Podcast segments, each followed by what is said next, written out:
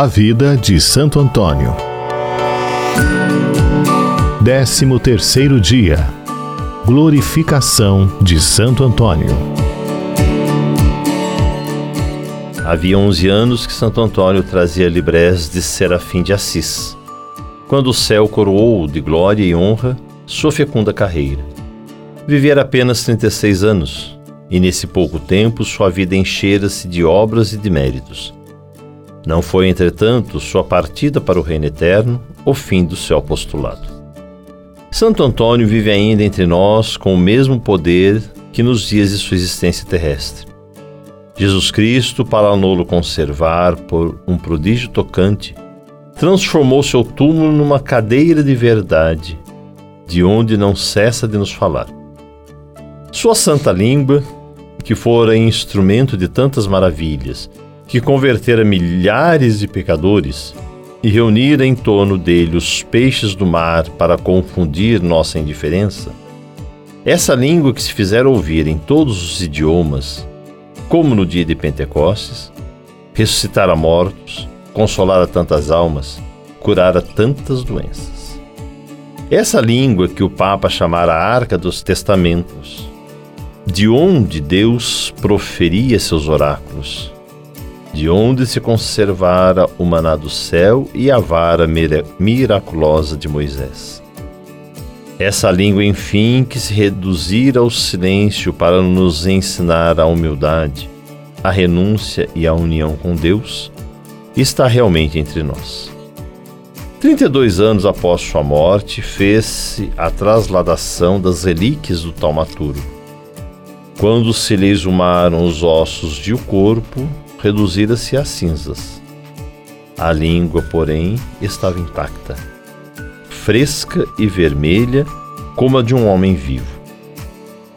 Em presença de fato tão extraordinário, o seráfico Boaventura, não podendo conter a emoção, tomou-a entre as mãos e exclamou: Ó língua bendita, que não cessasses de louvar a Deus e que o fizesses louvar por um número infinito de almas.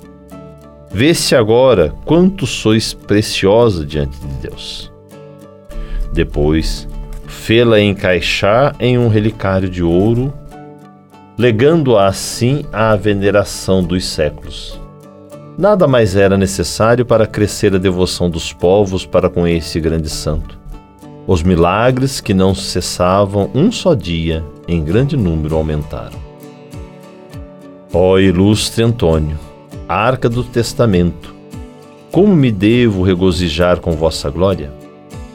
Ó sim, direi com som boa-ventura.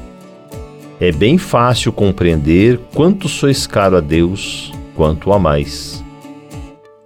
Arrependo-me de não vos ter melhor conhecido. Não tenho glorificado bastante aquele que o céu glorificou de maneira tão surpreendente. Oh, como era justo que vossa memória não fosse enterrada no silêncio e no esquecimento. Vós que não cessastes um instante de fazer conhecer e louvar a Deus, esquecendo o vosso eu. Vós que trabalhastes com todas as forças para que eu participasse da vossa beatitude. Poderei dizer o mesmo de mim? Se a partir de agora, desta terra que deixarei após mim, senão exemplo de fraquezas, infidelidade nos meus deveres, ambições, orgulho e quem sabe escândalos funestos? Posso medir a extensão do mal que fiz com minha língua por maledicências, calúnias, maus conselhos, propósitos irreligiosos ou menos indiscretos? Que fiz para ensinar os outros a bendizer a Deus e servi-lo? Entretanto, a tudo isso era obrigado como cristão por minha posição e deveres. Ao menos deveria fazê-lo por meus exemplos. Exemplo de Santo Antônio. No momento em que Santo Antônio entregava a Deus sua bela alma no convento de Pádua, apareceu em Vercelli ao padre abade dos beneditinos dessa cidade. Fora o abade seu mestre em alta teologia e na ocasião sofria cruelmente desde muitos dias de violento mal de garganta. Antônio apareceu-lhe subitamente. Padre Abade, disse-lhe, deixai minha cavalgadura em Pádua e vou para a pátria. Ao mesmo tempo, aproximou-se do doente, tocou-lhe a garganta, curou-o e desapareceu. O abade pensou ter recebido a visita inesperada de Santo Antônio. Espantou-se somente que fosse tão curta.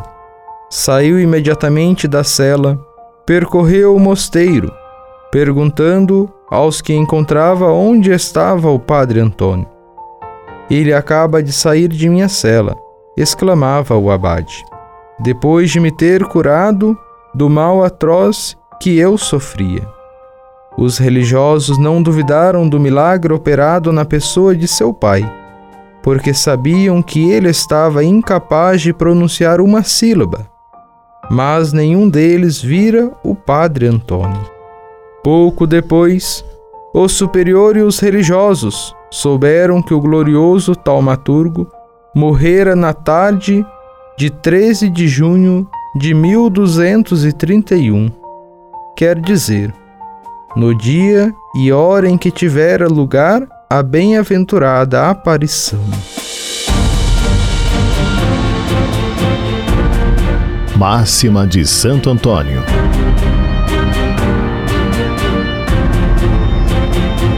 Aquele que se deu por nós, nos dará todas as coisas.